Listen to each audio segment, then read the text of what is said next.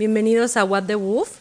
Con este primer capítulo, perdón, segundo capítulo, voy a dar por inaugurado oficialmente el programa porque es el primero en el que vamos a tratar un tema médico en particular. Como seguramente ya leyeron de qué se va a tratar, pues se van a preguntar qué carajos significa eso.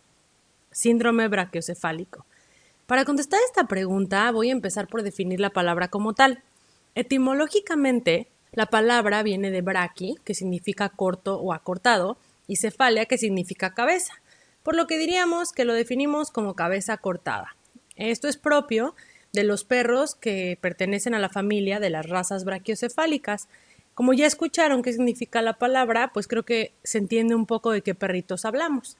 Los pug, los bulldog inglés, el bulldog francés, pequinés, shih tzu, lhasa apso, boxer, etc. Elegí este tema en particular porque he visto que los pugs y los bulldogs pues se han vuelto muy populares. La verdad es que no sé por qué, pero son perros que están muy cotizados en los últimos años. Y seguramente todos conocemos a este pug o a este bulldog que decimos que respira chistoso o que ronca, ¿no? Eh, es algo de lo que siempre que llega uno de estos pacientes al consultorio a su primer vacuna de cachorrito, me gusta siempre hablarles de este problema en particular no es por asustarlos ni es por mala onda, pero pues obviamente siempre es mejor saber qué puede pasar. Eh, en vez de el día que pase, pues llamarle al pobre veterinario a las 3 de la mañana un domingo, porque nos asustamos. en este caso, de los, eh, de los perros de razas brachiocefálicas, les hablo de esto. Eh, luego haré algún otro programa con los problemas más comunes de algunas otras razas. Y vamos a definir el síndrome como un conjunto de anormalidades de las vías respiratorias altas. Por vías respiratorias altas, más sencillamente, pues me refiero del cuello para arriba, ¿no? Y hay varios. Y pueden estar presentes todas, pueden estar presentes eh, nada más algunas, pero independientemente de eso, las más comunes y fáciles de notar para el propietario, yo diría que son dos. El achicamiento de las fosas nasales, que esto quiere decir, imagínense ustedes que se aprietan la nariz y hacen así. Entonces, Obviamente el aire no va a poder entrar de manera tan sencilla como cuando no se la están apretando. Y la segunda sería el alargamiento del paladar blando. A pesar de que esto no, no se ve eh, para los propietarios, esto de pronto puede ser parte del culpable de que hagan este ruido. Entonces, tóquense ustedes con su lengua la parte de arriba del paladar como hasta atrás, no sé si me explico bien. Esa parte suavecita es el paladar blando. Entonces, cuando decimos que está alargado, es como imagínense que esa piel sobresale hacia atrás de la garganta y por obviedad tapa la garganta y entonces no podemos respirar bien. Trato de explicarlo de la manera más sencilla posible. No quiere decir que estos dos sean los únicos presentes, pero va a ser trabajo del veterinario evaluar cuántos hay. ¿Y cuándo va a pasar esto? Normalmente, mientras más anormalidades juntas haya, el paciente va a presentar los signos a más temprana edad y normalmente se diagnostican entre el primer y el cuarto año de edad. El punto es que todos al final provocan que el perro no tenga una buena respiración y puede ser algo tan inofensivo como que ronque en la noche o algo tan grave como que el perro se desmaye por la falta de aire.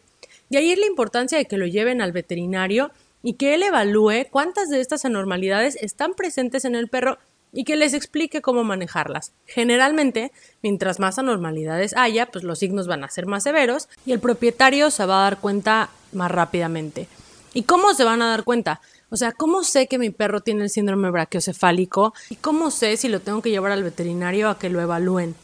Yo en particular creo que idealmente todos los perros de cara chata deben de ser evaluados para encontrar anormalidades. Ah, desde que día uno se llevan a la veterinaria a checar eh, por sus primeras vacunas.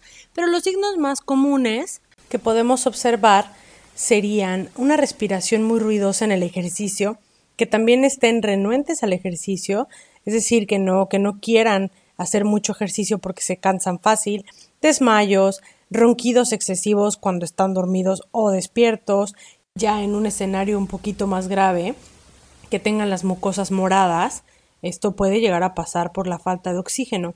Y si se fijan, muchos de estos signos que yo les estoy mencionando están de pronto normalizados en estas razas. Sea, es muy común a veces que la gente me diga, ay, pues es que así es él, así respira él, siempre ha roncado, eh, nunca le ha gustado hacer ejercicio porque se cansa, porque está chiquito. O, entonces, no hay que normalizar estas cosas. Normalmente estas son llamadas de atención para nosotros como propietarios para que los llevemos a checar. Y ya una vez que llevamos a nuestro perro al veterinario y que ya nos dijo eh, cuántas características de este síndrome tiene mi perro, eh, cuál es el tratamiento, qué le va a pasar a mi perro, qué me van a decir. Bueno, hay tratamientos con medicina como tal, hay tratamiento quirúrgico, esto va a depender de la gravedad de, del paciente y del criterio del médico. Una cosa importante con la que podemos ayudarles a los perros a tener una mejor calidad de vida, pues por ejemplo podemos controlar su peso.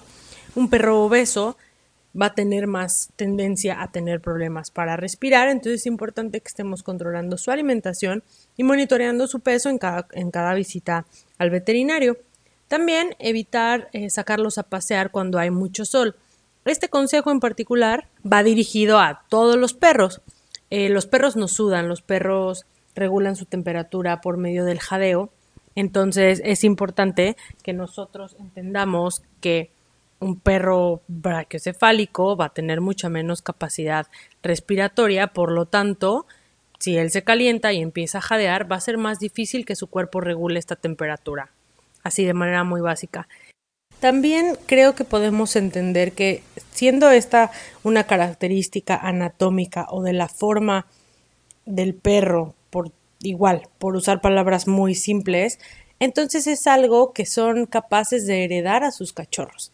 Por lo tanto, yo no recomiendo que crucen a este tipo de perros. Las razas brachiocefálicas cuando tienen los signos muy marcados o los desarrollan muy jóvenes y los quieren cruzar con otro perro con las mismas características, que también lo desarrolló muy joven y que están teniendo una mala calidad de vida por esto, bueno, pues las probabilidades de que los cachorritos hereden esto todavía más grave de lo que ya de por sí es, son altísimas. Entonces, Independientemente de que todos los veterinarios estamos en pro de adoptar y no de comprar perros y de que pensamos que ya hay muchos perros en el mundo, etc., etc., bueno, es importante aclarar que si entonces no les va a importar y, va, y dicen, a mí me vale madres que haya un montón de perros en la calle, a mí me vale madres, yo quiero un pug y mi pug está precioso y el pug de mi prima está precioso y los quiero cruzar. Ok, entonces mínimo mínimo tómense el tiempo de llevar a los dos al veterinario y que el veterinario los evalúe y les diga, ¿sabes qué? Mejor no los cruces porque vas a tener unos cachorritos que van a tener esta normalidad muy marcada a mucha más temprana edad y que al final del día los únicos que van a sufrir son ellos y obviamente los propietarios que los que los adopten o que los compren. Entonces, quizás este es un consejo extra, pero me parece de los más importantes porque muchos de este tipo de problemas que han desarrollado muchas razas vienen porque los seres humanos no hemos tenido eh, la precaución de, de, hacer una evaluación antes de ver con quiénes los cruzamos, por, los, por lo que están simplemente pasando generación tras generación estos problemas y cada generación se ve mucho más grave, entonces siempre va a llegar el perrito que lo sufra terriblemente y va a ser el peor de todos. Entonces yo por eso les pido para hacer una especie de retroceso en estos errores genéticos, poner una pausa y tratar de que si vamos a seguir preservando este tipo de razas, lo hagamos de la mejor manera en pro de que vengan más pugs y bulldogs francés sanos y felices. Y bueno, eh, creo que ya para terminar, olvidé mencionar que también hay algunas marcas premium de las cuales solo puedes encontrar en establecimientos veterinarios o algunas de ellas quizás online las puedas encontrar que están hechas especialmente para este tipo de razas, bulldog y pug. E insisto que me enfoqué mucho en estas dos razas, no porque las otras brachiocefálicas no importen, sino porque pues sencillamente en este momento son las más populares. Y con esto finalizo el tema entonces. Espero que les haya gustado. Por favor, si tienen alguna duda al respecto, si dejé algo no muy claro, no duden en preguntarme, no duden en escribirme. Mis redes sociales en Instagram me encuentran como palomabet-doctor con G de dog y en Facebook como Paloma Vet Doctor. No duden en seguirme en esas redes sociales también y nos vemos en el próximo capítulo. Adiós. Recuerda que ante cualquier padecimiento debes de llevar a tu mascota al veterinario.